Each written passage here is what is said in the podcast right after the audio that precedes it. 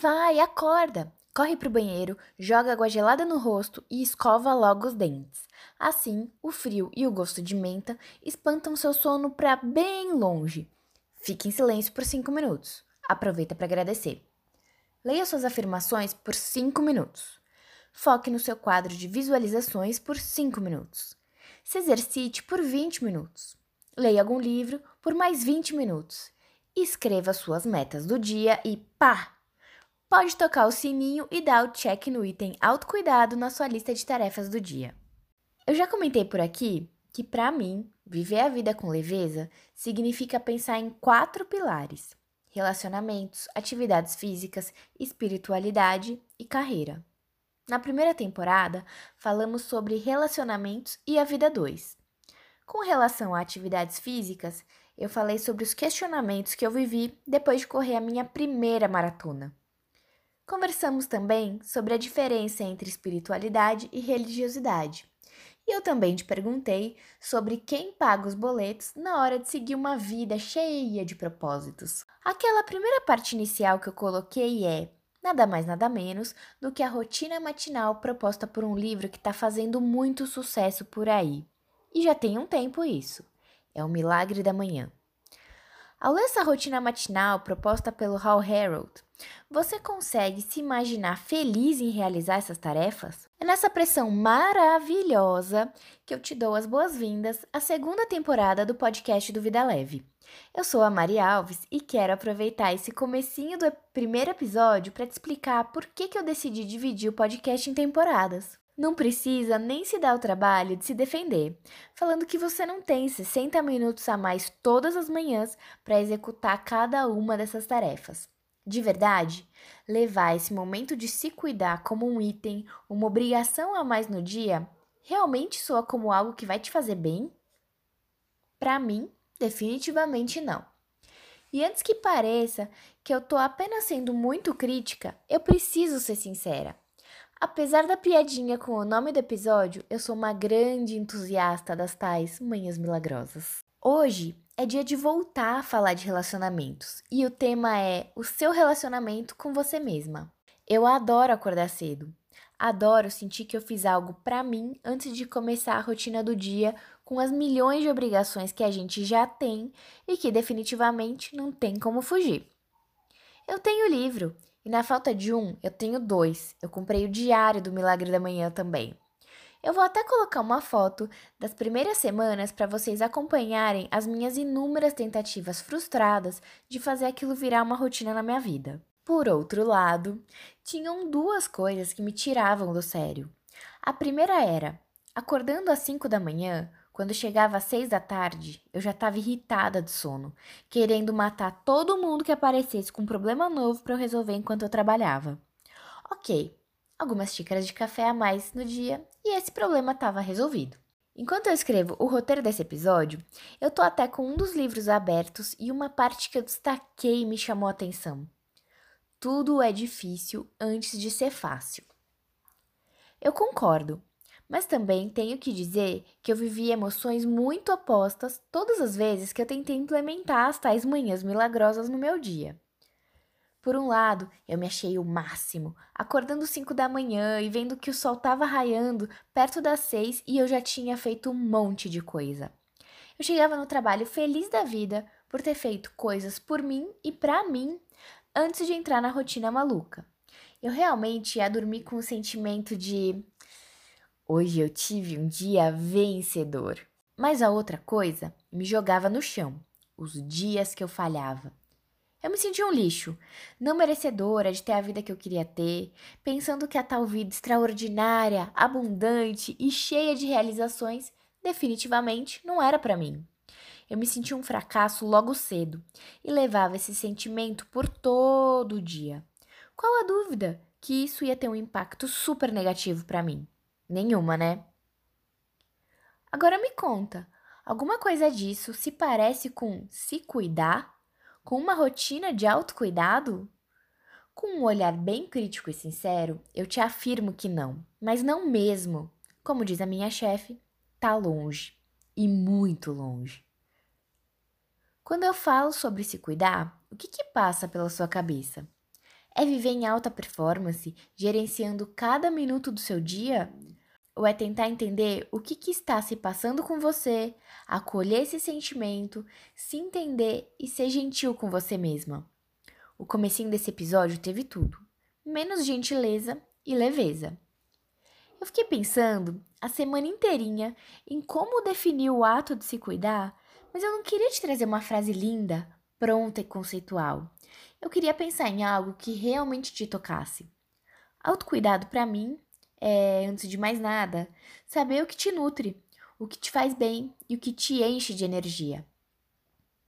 Por isso, precisa começar por ouvir o nosso corpo.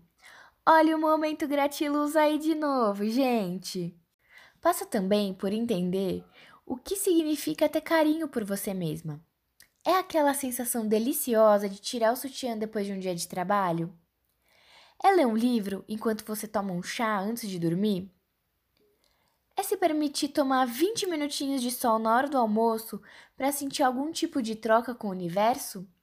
Ou é tomar um banho mais demorado, passar óleo no corpo e se permitir sentir o que se passa em cada pedacinho no seu corpo que recebe esse cuidado? Para quem é mãe, o tal do se cuidar pode significar se permitir se trancar 15 minutos no banheiro para dar aquela choradinha, tomar um banho mais longo ou só para poder fazer número 2 sem ter nenhuma criança ao redor só por esse momento. Tá, eu já li situações de crianças que ficavam mandando cartinha para a mãe por baixo da porta do banheiro para saber se a mamãe estava chorando ou se ela estava bem. Mas enfim, deu para entender, né? Se a gente não ouve o nosso corpo, a gente não consegue identificar as situações que enchem a gente de energia e aquelas que drenam tudo que a gente ainda tem. Eu vou dar exemplos para facilitar. Me enche de energia e correr. O sentimento que eu vivo depois de alguns quilômetros me traz a sensação de que eu sou capaz de dominar o mundo. Agora, ficar andando de carro como passageiro por muito tempo me deixa com menos de 10% de bateria. Quer ver meu dia parar de render? Me enfia em várias reuniões que eu preciso ficar me deslocando no mesmo dia. Vontade zero de fazer qualquer coisa. Eu só quero que o dia termine. Mas sabe qual que é o problema disso tudo? É que a gente não está acostumada a ouvir o nosso corpo. A gente vive num mundo que faz a gente achar que a solução para tudo tá do lado de fora. Tá cansada? Toma café. Ficar em casa sexta-noite? Não, não, não, não. Não pode. Tem que sair, porque todo mundo sai. A gente vive numa sociedade que, para a gente se sentir parte, precisa fazer todas as coisas iguais a todo mundo. E tudo bem, o ser humano tem essa necessidade de pertencimento, é totalmente natural, mas não tem nada tão artificial do que a gente fazer algo que não gosta só para se sentir parte. Sobre esse ponto, eu tenho dois exemplos super bacanas para dar. Na verdade, são três. E esse episódio tá cheio de exemplo mesmo, porque eu acho que facilita o entendimento do que, que é o tal do se cuidar. Eu tenho a impressão de que muitas vezes parece algo utópico, inalcançável, sabe? Eu não gosto de cerveja, nunca gostei. Hoje em dia eu não bebo. Mas na época da faculdade, você faz o quê? Você vai pro bar tomar cerveja barata com a galera. Era óbvio que eu queria fazer parte daquilo. Hoje em dia eu sou do time do vinho e ok, tá tudo certo.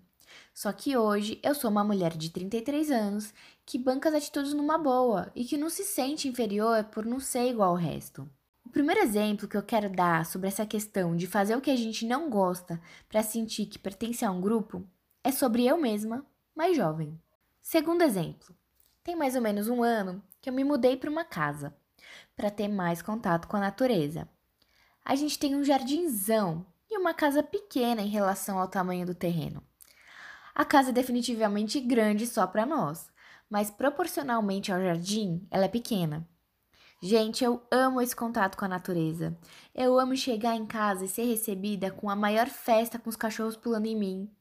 As minhas roupas precisam ser lavadas com muito mais frequência porque elas estão sempre laranjas de terra. Mas sério que eu ia me incomodar com isso? Bom, se tem uma roupa ou um sapato que eu não quero que suje de terra, eu uso a estratégia de ir de chinelo até o carro e me trocar lá. Eu e o meu marido, a gente até brinca que quando chega a sexta-noite, a gente planeja o final de semana para não precisar ir para a civilização no final de semana e curtir a casa. Hoje mesmo eu tô com o sentimento de que venci na vida, porque eu só saí ontem para ir treinar. Na volta, aproveitei e passei no hortifruti e hoje eu só saí para ir visitar a Belinha, a minha cachorrinha mais nova e pronto. Último exemplo do episódio de hoje. Eu deixei esse por último de propósito. Imagina as coisas que fazem você se sentir bem. Ah, sei lá, tomar sol, ir pra academia, cortar o cabelo, fazer uma escova, quem sabe na manicure.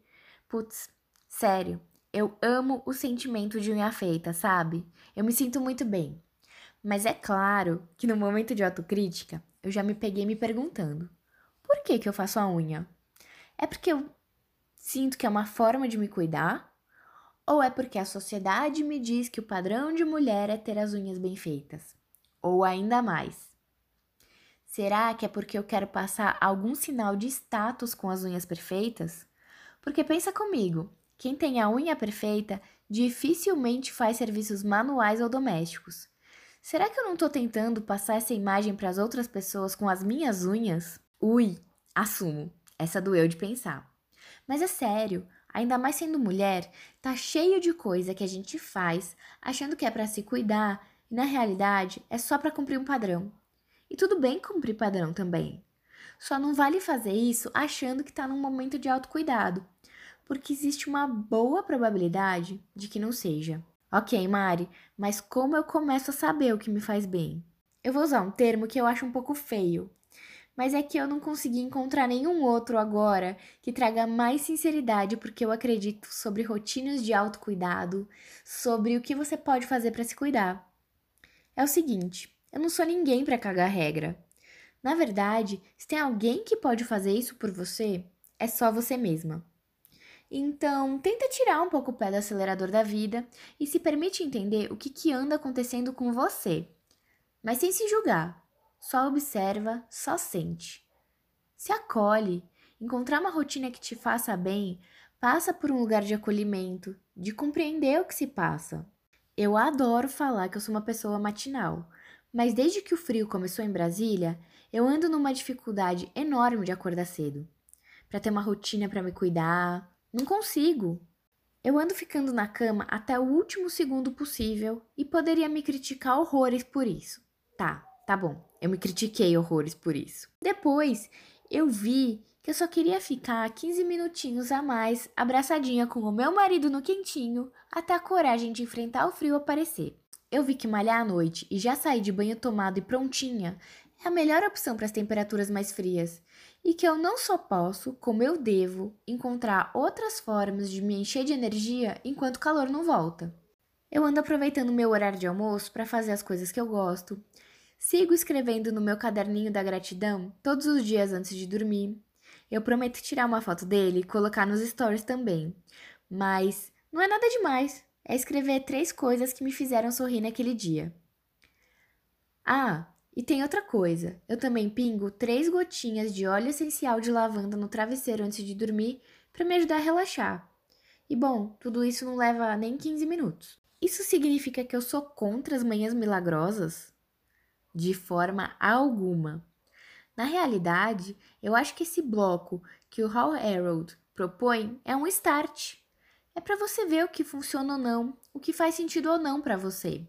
Mas tenha em mente que se você tiver dois minutos ou duas horas, sempre cabe alguma coisinha para você se sentir melhor. Esse foi o episódio de hoje. E quem está inscrito para receber os e-mails do Vida Leve já pôde ouvir enquanto enfrentou o trânsito para ir para o trabalho nessa segundona.